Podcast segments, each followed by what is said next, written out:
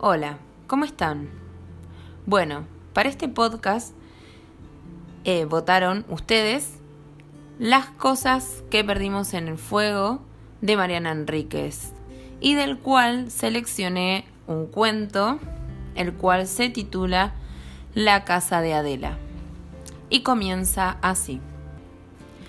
Todos los días pienso en Adela y si durante el día no aparece su recuerdo, las pecas, los dientes amarillos, el pelo rubio demasiado fino, el muñón en el hombro, las botitas de gamuza, regresa de noche, en sueños.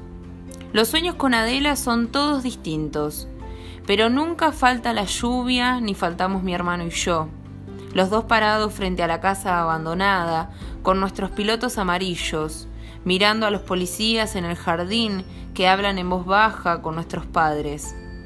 Nos hicimos amigos porque ella era una princesa de suburbio, mimada en su enorme chalet inglés insertado en nuestro barrio gris de Lanús, tan diferente que parecía un castillo, y sus habitantes, los señores y nosotros, los siervos, en nuestras casas cuadradas de cemento con jardines raquíticos. Nos hicimos amigos porque ella tenía los mejores juguetes importados, que le traía su papá de Estados Unidos, y porque organizaba las mejores fiestas de cumpleaños cada 3 de enero, poco antes de Reyes y poco después de Año Nuevo. Al lado de la pileta, con el agua que, bajo el sol de la siesta, parecía plateada, hecha de papel de regalo y porque tenía un proyector y usaba las paredes blancas del living para ver películas, mientras el resto del barrio todavía tenía televisores blanco y negro. Pero sobre todo nos hicimos amigos de ella, mi hermano y yo, porque Adela tenía un solo brazo. O a lo mejor sería más preciso decir que le faltaba un brazo. El izquierdo. Por suerte no era zurda. Le faltaba desde el hombro Tenía ahí una pequeña protuberancia de carne que se movía con un retazo de músculo, pero no servía para nada. Los padres de Adela decían que había nacido así, que era un defecto congénito. Muchos otros chicos le tenían miedo o asco. Se reían de ella. Le decían monstruita, adefesio, bicho incompleto. Decían que la iban a contratar en un circo, que seguro estaba su foto en los libros de medicina. A ella no le importaba, ni siquiera quería usar un brazo ortopédico. Le gustaba ser observada y nunca ocultaba el muñón. Si veía la repulsión en los ojos de alguien, era capaz de refregarle el muñón por la cara o sentarse muy cerca y rozar su brazo sobre el brazo del otro con su apéndice inútil, hasta humillarlo, hasta dejarlo al borde de las lágrimas. Nuestra madre decía que Adela tenía un carácter único. Era valiente y fuerte, un ejemplo, una dulzura. Qué bien la criaron, qué buenos padres, insistía. Pero Adela decía que sus padres mentían, sobre el brazo. No nací así, contaba. ¿Y qué pasó? le preguntábamos. Y entonces ella contaba su versión, sus versiones, mejor dicho. A veces contaba que le había atacado su perro, un Doberman negro llamado Infierno. El perro se había vuelto loco. Le suele pasar a los Doberman, una raza que, según Adela, tenía un cráneo demasiado chico para el tamaño del cerebro. Por eso les dolía siempre la cabeza y se enloquecían de dolor. Se les trastornaba el cerebro apretado contra los huesos. Decía que la había atacado cuando ella tenía dos años. Se acordaba el dolor, los gruñidos, el ruido de las mandíbulas masticando, la sangre manchando el pasto, mezclada con el agua de la pileta. Su padre lo había matado de un tiro. Excelente puntería, porque el perro, cuando recibió el disparo, todavía cargaba con Adela, bebé entre los dientes. Mi hermano no creía en esta versión. A ver, ¿y la cicatriz dónde está? Ella se molestaba. Se curó re bien. No se ve. Imposible. Siempre se ven. No quedó cicatriz de los dientes. Me tuvieron que cortar más arriba de la mordida. Obvio. Igual tendría que haber cicatriz. No se borra sino más.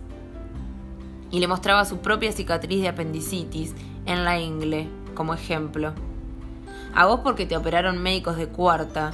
Yo estuve en la mejor clínica de capital. Bla, bla, bla, bla, le decía a mi hermano y le hacía llorar. Era el único que la enfurecía. Y sin embargo, nunca se peleaban del todo. Él disfrutaba con sus mentiras, a ella le gustaba el desafío, y yo solamente escuchaba y así pasaban las tardes después de la escuela hasta que mi hermano y Adela descubrieron las películas de terror y cambió todo para siempre. No sé cuál fue la primera película. A mí no me daban permiso para verlas. Mi mamá decía que era demasiado chica, pero Adela tenía mi misma edad. Insistía yo. Problema de sus papás, si la dejan. Ya te dije que no, decía mi mamá, y era imposible discutir con ella. ¿Y por qué a Pablo lo dejas? Porque es más grande que vos. Porque es varón, gritaba mi papá entrometido, orgulloso. Los odio, gritaba yo, y lloraba en mi cama hasta quedarme dormida. Lo que no pudieron controlar fue que mi hermano, Pablo y Adela, llenos de compasión, me contaran las películas. Y cuando terminaban de contarme las películas, contaban más historias. No puedo olvidarme de esas tardes, cuando Adela contaba, cuando se concentraba y le ardían los ojos oscuros, el parque de la casa se llenaba de sombras que corrían, que saludaban burlonas. Yo las veía cuando Adela se sentaba de espaldas al ventanal en el living. No se lo decía, pero Adela sabía. Mi hermano no sé. Él era capaz de ocultar mejor que nosotras. Él supo ocultar hasta el final, hasta su último acto, hasta que solamente quedó de él ese costillar a la vista, ese cráneo destrozado y sobre todo ese brazo izquierdo en medio de las vías, tan separado de su cuerpo y del tren, que no parecía producto del accidente, del suicidio, le sigo diciendo, accidente a su suicidio. Parecía que alguien lo había llevado hasta el medio de los rieles para exponerlo como un saludo, un mensaje. La verdad es que no recuerdo cuáles de las historias eran resúmenes de películas y cuáles eran inventos de Adela o de Pablo. Desde que entramos en la casa nunca pude ver una película de terror. Veinte años después conservo la fobia y si veo una escena por casualidad o por error en la televisión, esa noche tomo pastillas para dormir y durante días tengo náuseas y recuerdo a Adela sentada en el sofá con los ojos quietos y sin su brazo, mientras mi hermano la miraba con adoración. No recuerdo, es cierto, muchas de las historias. Apenas una sobre un perro poseído por el demonio. Adela tenía debilidad por las historias de animales. Otra sobre un hombre que había descuartizado a su mujer y había ocultado sus miembros en una heladera y esos miembros por la noche habían salido a perseguirlo, piernas y brazos y tronco y cabeza rodando y arrastrándose por la casa, hasta que la mano muerta y vengadora mató al asesino apretándole el cuello. Adela tenía debilidad también, por las historias de miembros mutilados y amputaciones. Otra sobre el fantasma de un niño que siempre aparecía en las fotos de cumpleaños, el invitado terrorífico que nadie reconocía, de piel gris y sonrisa ancha. Me gustaban especialmente las historias sobre la casa abandonada, incluso sé cuándo comenzó la obsesión. Fue culpa de mi madre, una tarde, después de la escuela, mi hermano y yo la acompañábamos hasta el supermercado. Ella apuró el paso cuando pasamos frente a la casa abandonada que estaba a media cuadra del negocio. Nos dimos cuenta y le preguntamos por qué corría. Ella se rió. Me acuerdo de la risa de mi madre, de lo joven que era esa tarde de verano, del olor a champú de, de limón, de su pelo y de la carcajada de chicle de menta soy más tonta. Me da miedo esa casa, no me hagan caso. Trataba de tranquilizarnos, de portarse como una adulta, como una madre. ¿Por qué? dijo Pablo. Por nada, porque está abandonada. ¿Y? No hagas caso, hijo. Dale, decime. Me da miedo que se esconda alguien ahí adentro. Un ladrón, cualquier cosa. Mi hermano quiso saber más pero mi madre no tenía mucho más para decir. La casa había estado abandonada desde que Mis padres llegaron al barrio antes del nacimiento de Pablo. Ella sabía que apenas meses antes se habían muerto los dueños, un matrimonio de viejitos. ¿Se murieron juntos? quiso saber Pablo. Qué morboso estás, hijo, te voy a prohibir las películas. No, se murieron uno atrás del otro. Les pasa a los matrimonios de viejitos. Eh, cuando uno se muere, el otro se apaga enseguida. Y desde entonces los hijos se están peleando por la sucesión. ¿Qué es la sucesión? quise saber yo. Es la herencia, dijo mi madre. Se están peleando para ver quién se queda con la casa. Pero es una casa bastante chota, dijo Pablo. Y mi mamá lo retó por usar una mala palabra. ¿Qué mala palabra? Sabes perfectamente y no lo voy a repetir. Chota no es una mala palabra. Pablo, por favor. Bueno. Pero está que se cae la casa, mamá. Qué sé yo, hijo, querrán el terreno, es un problema de la familia. Para mí, que tiene fantasmas. A vos te están haciendo mal las películas. Yo creí que le iban a prohibir seguir viendo películas, pero mi mamá no volvió a mencionar el tema. Y al día siguiente mi hermano le contó a Adela sobre la casa. Ella se entusiasmó. Una casa embrujada tan cerca, en el barrio, a dos cuadras apenas, era la pura felicidad. Vamos a verla, dijo ella. Los tres salimos corriendo. Bajamos a los gritos las escaleras de madera del chalet, muy hermosas. Tenían de un lado ventanas con vidrios de colores verdes, amarillos y rojos y estaban alfombradas. Adela corría más lento que nosotros y un poco de costado por la falta del brazo. Pero corría rápido. Esa tarde llevaba un vestido blanco con breteles. Me acuerdo de que cuando corría el bretel del lado izquierdo caía sobre su resto de bracito, y ella lo acomodaba sin pensar, como si se sacara de la cara un mechón de pelo. La casa no tenía nada especial a primera vista, pero si se le prestaba atención, había detalles inquietantes. Las ventanas estaban tapiadas, cerradas completamente con ladrillos, para evitar que alguien entrara o que alguien saliera. La puerta de hierro estaba pintada de marrón oscuro. Parece sangre seca, dijo Adela. Qué exagerada, me atreví a decirle. Ella solamente me sonrió. Tenía los dientes amarillos. Eso sí me daba asco, no su brazo o su falta de brazo. No se lavaba los dientes, creo, y además era muy pálida y la piel traslúcida hacía resaltar ese color enfermizo como en los rostros de las geishas. Entró en el jardín muy pequeño de la casa, se paró en el pasillo que llevaba a la puerta, se dio vuelta y dijo ¿Se dieron cuenta? No esperó nuestra respuesta. Es muy raro. ¿Cómo puede ser que tenga el pasto tan corto? Mi hermano la siguió. Entró al jardín y como si tuviera miedo también se quedó en el pasillo de baldosas que iba de la vereda a la puerta de entrada. Es verdad, dijo, los pastos tendrían que estar altísimos. Mira, Clara, vení. Entré. Cruzar el portón oxidado fue horrible. No lo recuerdo así por lo que pasó después. Estoy segura de lo que sentí entonces, en ese preciso momento. Hacía frío en ese jardín y el pasto parecía quemado, arrasado. Era amarillo y corto. Ni un yuyo verde, ni una planta. En ese jardín había una sequía infernal y al mismo tiempo era invierno. Y la casa zumbaba. Zumbaba como un mosquito ronco, como un mosquito gordo. Vibraba. No salí corriendo porque no quería que mi hermana y Adela se burlaran de mí pero tenía ganas de escapar hasta mi casa, hasta mi mamá, de decirle sí, tenés razón, esa casa es mala y no se esconden ladrones, se esconde un bicho que tiembla, se esconde algo que no tiene que salir. Adela y Pablo no hablaban de otra cosa, todo era la casa. Preguntaban en el barrio sobre la casa, preguntaban al kiosquero y en el club, a don Justo, que esperaba el atardecer sentado en la puerta de su casa, a los gallegos del bazar y a la verdulera.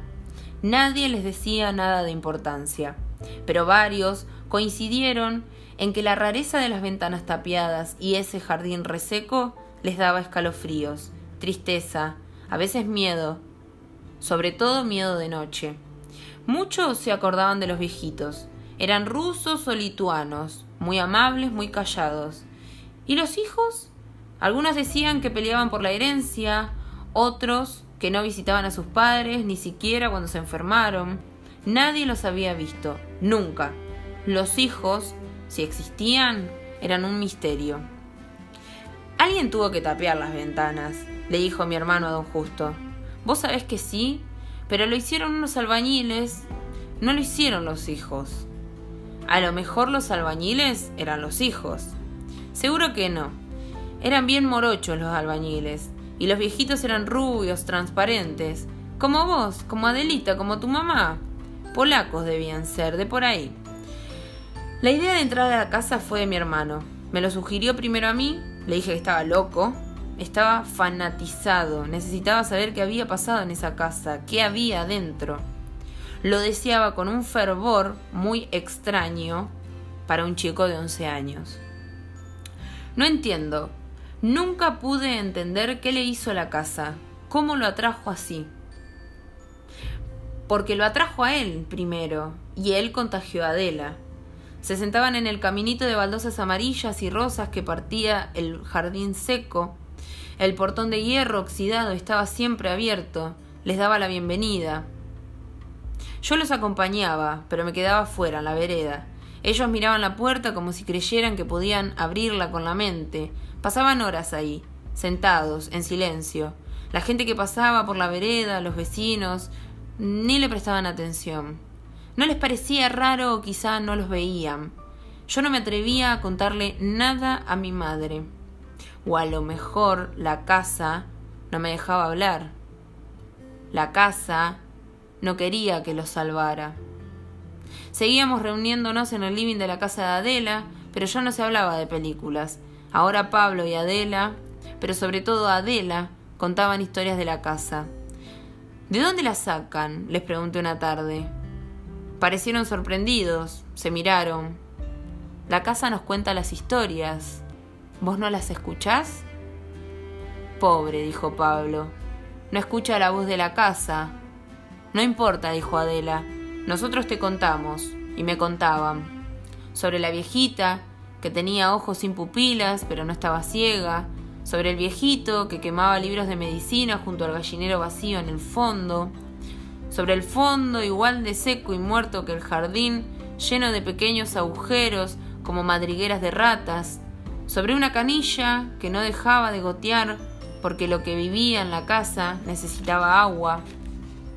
A Pablo le costó un poco convencer a Adela de que entrara. Fue extraño. Ahora ella parecía tener miedo. Se turnaban. En el momento decisivo ella parecía entender mejor. Mi hermano le insistía. La agarraba del único brazo y hasta la sacudía. En el colegio se hablaba de que Pablo y Adela eran novios y los chicos se metían los dedos en la boca, hasta la garganta, haciendo gesto de vómito. Tu hermano sale con la monstrua, se reía. A, a Pablo y Adela no les molestaba, a mí tampoco. A mí solamente me preocupaba la casa. Decidieron entrar el último día del verano, fueron las palabras exactas de Adela, una tarde de discusión en el living de su casa. El último día del verano, Pablo, dijo, dentro de una semana. Quisieron que yo los acompañara y acepté, porque no quería dejarlos, no podían entrar solos en la oscuridad. Decidimos entrar de noche después de la cena, teníamos que escaparnos, pero salir de esa de casa tarde, en verano, no era tan difícil. Los chicos jugaban en la calle hasta tarde en el barrio, ahora no es así. Ahora es un barrio pobre y peligroso, los vecinos no salen, tienen miedo de que les roben, tienen miedo de los adolescentes que toman vinos en las esquinas y a veces se pelean a tiros. El chalet de Adela se vendió y fue dividido en departamentos. En el parque se construyó un galpón. Es mejor, creo. El galpón oculta las sombras. Un grupo de chicas jugaba al elástico en medio de la calle. Cuando pasaba un auto, circulaban muy pocos, paraban para dejarlos pasar. Más lejos, otros pateaban una pelota y donde el asfalto era más nuevo, más liso, algunas adolescentes patinaban. Pasamos entre ellos, desapercibidos. Adela esperaba en el jardín muerto. Estaba muy tranquila, iluminada, conectada, pienso ahora. Nos señaló la puerta y yo gemí de miedo. Estaba entreabierta. apenas una rendija. ¿Cómo? preguntó Pablo. La encontré así. Mi hermano se sacó la mochila y la abrió, traía llaves, destornilladores, palancas, herramientas de mi papá que había encontrado en una caja en el lavadero. Ya no las iba a necesitar, estaba buscando la linterna. No hace falta, dijo Adela. La miramos confundidos. Ella abrió la puerta del todo y entonces vimos que adentro de la casa había luz. Recuerdo que caminamos de la mano bajo esa luminosidad que parecía eléctrica, aunque en el techo donde debería haber lámparas solo había cables viejos asomando de los huecos como camas como ramas secas. Parecía la luz del sol. Afuera era de noche y amenazaba tormenta, una poderosa lluvia de verano. Ahí adentro hacía frío y olía a desinfectante, y la luz era como de hospital. La casa no parecía rara por adentro. En el pequeño hall de entrada estaba la mesa del teléfono, un teléfono negro, como el de nuestros abuelos. Que por favor no suene, que no suene, me acuerdo de que recé así, de que repetí eso en voz baja, con los ojos cerrados, y no sonó. Los tres juntos pasamos a la siguiente sala. La casa se sentía más grande de lo que parecía desde afuera, y zumbaba como si vivieran colonias de bichos ocultos detrás de las pinturas de las paredes. Adela se adelantaba, entusiasmada, sin miedos. Pablo le pedía, Esperá, esperá, cada tres pasos.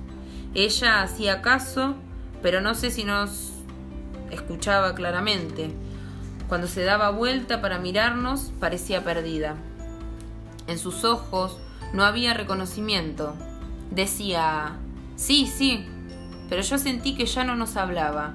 Pablo sintió lo mismo, me lo dijo después. La sala siguiente, el living, tenía tres sillones sucios, de color mostaza, agrisados por el polvo. Contra la pared se apilaban estantes de vidrio, estaban muy limpios y llenos de pequeños adornos tan pequeños que tuvimos que acercarnos para verlos. Recuerdo que nuestros alientos juntos empañaron los estantes más bajos, los que alcanzábamos, llegaban hasta el techo. Al principio no supe lo que estaba viendo. Eran objetos chiquitísimos, de un blanco amarillento, con forma semicircular. Algunos eran redondeados, otros más puntiagudos. No quise tocarlos. Son uñas, dijo Pablo. Sentí que el zumbido me ensordecía y me puse a llorar. Abracé a Pablo, pero no dejé de mirar. En el siguiente instante, el de más arriba, había dientes, muelas con plomo negro en el centro, como las de mi papá, que las tenía arregladas, incisivos, como los que me molestaban cuando empecé a usar aparatos, paletas, como las de Roxana, la chica que se sentaba delante de mí en el colegio. Cuando levanté la cabeza para alcanzar a ver el tercer estante, se fue la luz. Adela gritó en la oscuridad, mi corazón latía tan fuerte que me dejaba sorda, pero sentía a mi hermano que me abrazaba a los hombros, que no me soltaba. De pronto vi un redondel de luz en la pared. Era la linterna. Dije, Salgamos, salgamos. Pablo, sin embargo, caminó en dirección opuesta a la salida, siguió entrando en la casa. Yo lo seguí. Quería irme, pero no sola. La luz de la linterna iluminaba cosas sin sentidos, un libro de medicina de hojas brillantes abierto en el suelo, un espejo colgando cerca del techo. ¿Quién podía reflejarse ahí? Una pila de ropa blanca, Pablo se frenó. Movía la linterna y la luz sencillamente no mostraba ninguna otra pared. Esa habitación no terminaba nunca o sus límites estaban demasiado lejos para ser iluminados por una linterna. Vamos, vamos, volví a decirle, y recuerdo que pensé en salir sola, en dejarlo, en escapar. Adela. gritó Pablo. No se la escuchaba en la oscuridad. ¿Dónde podía estar? en esa habitación eterna. Acá era su voz, muy baja, cerca. Estaba detrás de nosotros. Retrocedimos. Pablo iluminó el lugar de donde venía la voz y entonces la vimos. Adela no había salido de la habitación de los estantes. Nos saludó con la mano derecha parada junto a una puerta, después giró, abrió la puerta que estaba a su lado y la cerró detrás de ella. Mi hermano corrió, pero cuando llegó a la puerta ya no pudo abrirla. Estaba cerrada con llave. Sé lo que, sé lo que Pablo pensó buscar las herramientas que había dejado afuera en la mochila para abrir la puerta que se había llevado a Adela. Yo no quería sacarla, solamente quería salir y lo seguí corriendo. Afuera llovía y las herramientas estaban desparramadas sobre el pasto seco del jardín, mojadas, brillaban en la noche. Alguien las había sacado de la mochila. Cuando nos quedamos quietos un minuto, asustados, sorprendidos, alguien cerró la puerta desde adentro. La casa dejó de zumbar. No recuerdo bien cuánto tiempo pasó Pablo intentando abrirla, pero en algún momento escuchó mis gritos y me hizo caso. Mis padres llamaron a la policía. Y todos los días y casi todas las noches vuelvo a esa noche de lluvia. Mis padres, los padres de Adela, la policía en el jardín, nosotros empapados con pilotos amarillos, los policías que salían de la casa diciendo que no con la cabeza, la madre de Adela desmayada bajo la lluvia. Nunca la encontraron, ni viva ni muerta. Nos pidieron la descripción del interior de la casa, contamos, repetimos. Mi madre me dio un cachetazo cuando hablé de los estantes y de la luz. La casa está llena de escombros, mentirosa, me gritó. La madre de Adela lloraba y pedía, por favor, ¿dónde está Adela? ¿Dónde está Adela? En la casa, le dijimos. Abrió una puerta de la casa, entró en una habitación y ahí debe estar todavía. Los policías decían que no quedaba una sola puerta dentro de la casa, ni nada que pudiera ser considerado una habitación. La casa era una cáscara, decían. Todas las paredes interiores habían sido demolidas. Recuerdo que los escuché decir máscara, no cáscara. La casa es una máscara, escuché. Nosotros mentíamos o habíamos visto algo tan feroz que estábamos choqueados. Ellos no querían creer siquiera que habíamos entrado en la casa. Mi madre no nos creyó nunca, ni siquiera cuando la policía rastrilló el barrio entero, allanando cada casa. El caso estuvo en televisión, nos dejaban ver los noticieros, nos dejaban leer las revistas que hablaban de la desaparición. La madre de Adela nos visitó varias veces y siempre decía, a ver si me dicen la verdad, chicos, a ver si se acuerdan. Nosotros volvíamos a contar todo. Ella se iba llorando. Mi hermano también lloraba. Yo la convencí, yo la hice entrar, decía. Una noche mi papá se despertó y escuchó que alguien intentaba abrir la puerta. Se levantó de la cama, agazapado, pensaba que encontraría a un ladrón. Encontró a Pablo, que luchaba con la llave en la cerradura. Esa cerradura siempre andaba mal. Llevaba herramientas y una linterna a la mochila. Los escuché gritar durante horas y recuerdo que mi hermano le pedía que por favor, que quería mudarse, que si no se mudaba se iba a volver loco. Nos mudamos. Mi hermano se volvió loco igual. Se suicidó a los 22 años. Yo reconocí el cuerpo destrozado. No tuve opción. Mis padres estaban de vacaciones en la costa cuando se tiró bajo del tren bien lejos de nuestra casa, cerca de la estación Becar. No dejó una nota. Él siempre soñaba con Adela, en sus sueños. Nuestra amiga no tenía uñas ni dientes, sangraba por la boca, sangraban sus manos. Desde que Pablo se mató, vuelvo a la casa. Entro en el jardín que sigue quemado y amarillo. Miro por las ventanas abiertas como ojos negros. La policía derrumbó los ladrillos que la tapiaban hace quince años y así quedaron, abiertas. Adentro de la casa, cuando el sol la ilumina, se ven vigas y el techo agujereado y basura. Los chicos del barrio saben lo que pasó ahí adentro. En el suelo pintaron con aerosol el nombre de Adela. En las paredes de afuera también. ¿Dónde está Adela? dice una pintada. Otra, más pequeña, escrita con fibra, repite el modelo de una leyenda urbana. Hay que decir Adela tres veces a la medianoche frente al espejo, con una vela en la mano, y entonces veremos reflejado lo que ella vio, quién se la llevó. Mi hermano, que también visitaba la casa, vio esas indicaciones e hizo ese viejo ritual una noche.